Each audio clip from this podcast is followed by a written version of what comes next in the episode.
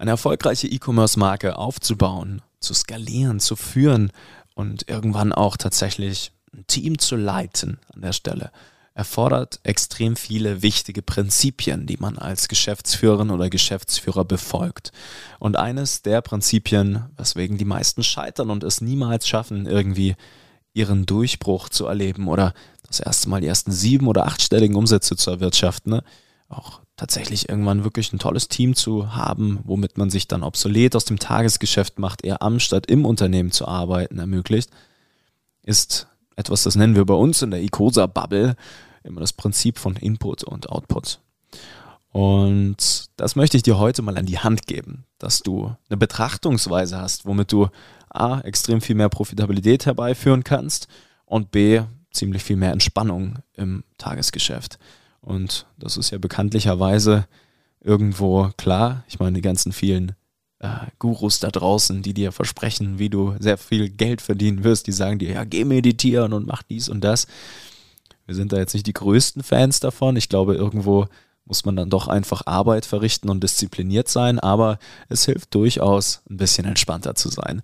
Und wie das funktioniert und welche Denkweisen auch in meinem Kopf so los sind, nach jetzt über 220 E-Com-Brands, das möchte ich dir da mal an die Hand geben. Falls du hier ganz frisch übrigens im Podcast dabei bist, herzlich willkommen.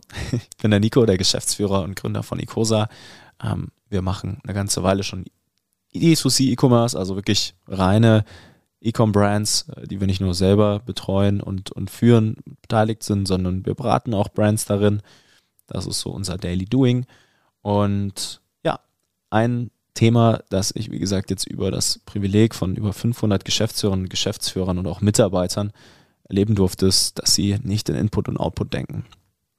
Und ich gebe jetzt gleich mal ein Riesenbeispiel mit an die Hand und das ist tatsächlich ähm, der erst heute ein Gespräch mit, mit einem sehr jungen Gründer, tolles Produkt, super Margenstruktur, ähm, schöner AOV, alles wirklich super. Ähm, hat letztes Jahr das erste Mal so 110.000 Euro Umsatz gemacht mit seinem Case, ähm, noch kein Gehalt ausgezahlt.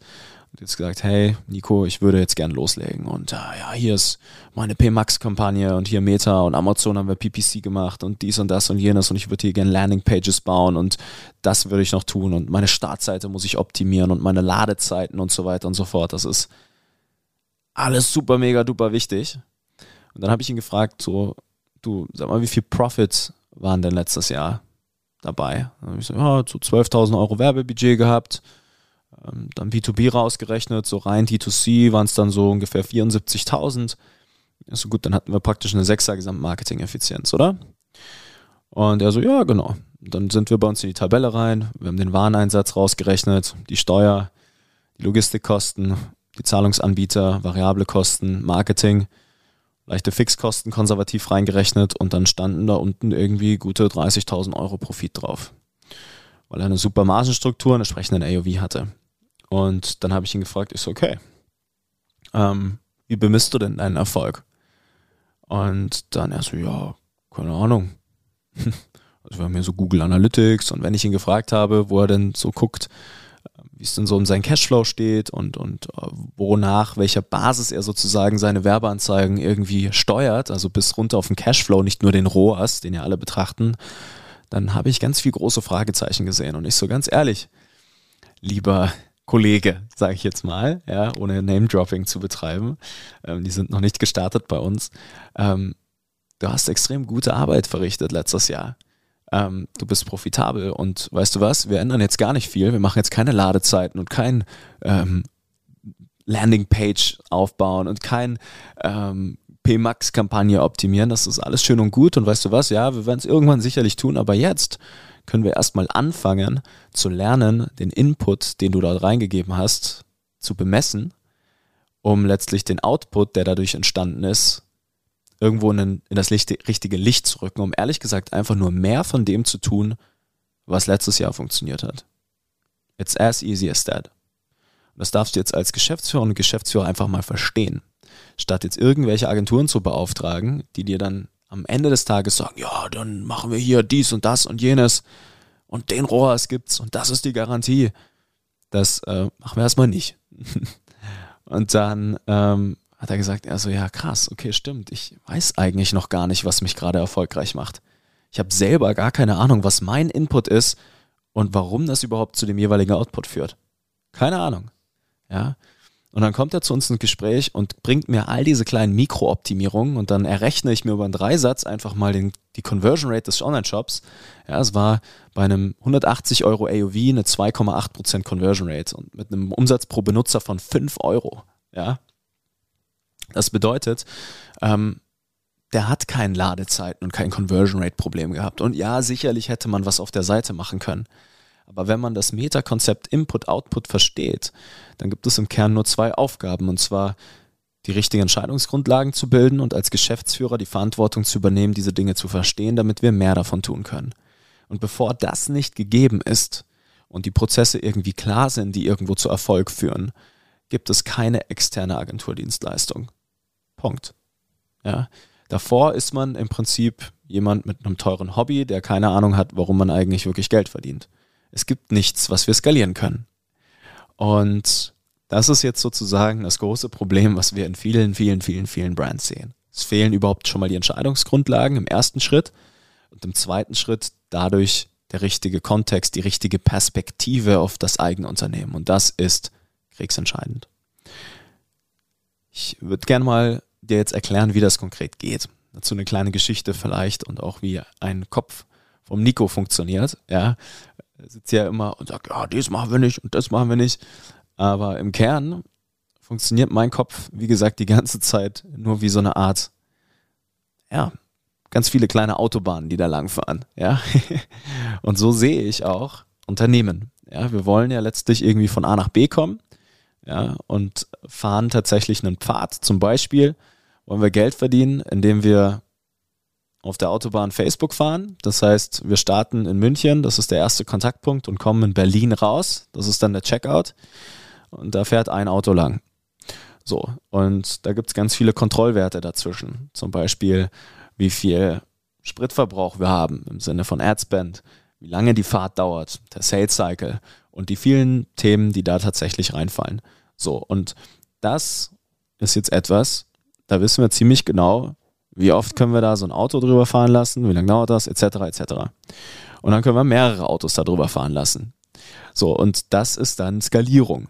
Ja, wenn du jetzt rein theoretisch ne, irgendwie von München nach Berlin kommen willst, aber du weißt nicht, wie du da konkret hingekommen bist eigentlich im Detail, also welches Auto im Sinne von welchem Channel eigentlich dich nach Berlin gebracht hat. Du hast die ganze Zeit bist du ja im Blindflug im wahrsten Sinne des Wortes gewesen. Ne? Ähm, du weißt auch nicht, was dich das Ganze kostet. Ja, du weißt auch nicht, was das irgendwo bringt, sondern du kommst einfach nur an. Dann kann man das vielleicht ein, zwei Mal machen und das war dann ganz nett und hat auch Spaß gemacht. Ja, aufregende Reise gewesen, aber von Skalierung ja, also dann praktisch ganz viele Autos parallel schicken, wo dann Mitarbeiter drin sitzen, das wird sehr, sehr schwer. Und das ist genau das Problem. So, und wenn wir jetzt über Skalierung sprechen, dann gibt es ja immer horizontale und vertikale Skalierung. Das heißt, also einmal entweder fahren wir verschiedene Autobahnen nach Berlin, ne, also einmal Channel Instagram, Channel Facebook, ja, oder wir drücken vertikal in die Skalierung, also wir geben einfach mehr Gas auf der einen Autobahn mit mehreren Autos über eine. Was für eine bescheuerte Metapher. Aber ich glaube, sie funktioniert ganz gut. Ja, wenn du das nicht verstehst, es, kannst du mir ja nochmal auf LinkedIn schreiben, aber das ist tatsächlich so ein bisschen wie in meinem Kopf, was da los ist. Ja, und ich meine, kannst du jetzt auch denken, Mensch, was redet der denn da? Aber das funktioniert tatsächlich ziemlich gut, denn wenn du mal deine Ads so betrachten würdest und für alles praktisch einzelne Kontrollwerte aufbaust in vielerlei Hinsicht, dann wird es ziemlich spannend, weil dann kannst du tatsächlich andere Leute dein Auto fahren lassen. Ja, dann kannst du andere Leute überhaupt fahren lassen. Du kannst auch in München bleiben. Ja, die können das, die können bis nach Berlin fahren in den Checkout auf die Dankesseite und dir Geld überweisen und den Job erledigen, ohne dass du selbst im Auto sitzt. Wer hätte das gedacht? Ja, so und dann fängt das alles ziemlich Spaß zu machen. Und wenn du jetzt mal dein Unternehmen betrachtest ähm, und du noch nicht all diese Kontrollwerte hast, also ich kann dir zum Beispiel hier an der Stelle empfehlen, es gibt bei uns auf der Website unter Ressourcen, also www.ecosa.de-ressourcen, haben wir eine Tracking-Page. Also wir nennen das im Prinzip unsere Tracking-Bibel. Das ist ein großes PDF mit 60 Seiten. Da steht alles drinnen, welche Zahlen wichtig sind, wie du die tracken kannst, welche Tools du brauchst, alles, was dazu gehört. Ja, ähm, das würde ich dir jetzt mal ans Herz legen. Und dann nimmst du all diese Kontrollwerte und die trackst du bitte auf Kalenderwochenbasis. Und dann betrachtest du all deine Channel als einen großen Input und einen großen Output erstmal. Das ist das Erste, was du tust. Mach's dir nicht zu kompliziert. Und wenn das steht, wirst du relativ schnell merken, dass sich auf einmal die Perspektive auf all das, was du tust und die Dinge, die wahrscheinlich heute auf deiner To-Do-Liste stehen, irgendwo ein bisschen shiften werden. Das ist ein bisschen wie in der Wissenschaft. Wenn man Licht anfängt zu bemessen, dann ändert sich die Richtung, in die es sich bewegt. Und dann fängst du an, deine Zahlen in sogenannten Blended Metrics anzuschauen. Also wie denn eigentlich deine BWA sich zusammensetzt, ja, wie dann deine Stake, also die Stakeholder im Sinne der Agenturen dann für dich arbeiten und ob das überhaupt eigentlich was bringt oder nicht und wie sich Bekanntheit dann eigentlich zusammensetzt. Und das ist extrem spannend, weil ganz oft, und das ist genau das, was mit dem Kollegen im Gespräch passiert ist, und er gesagt, hey, weißt du was?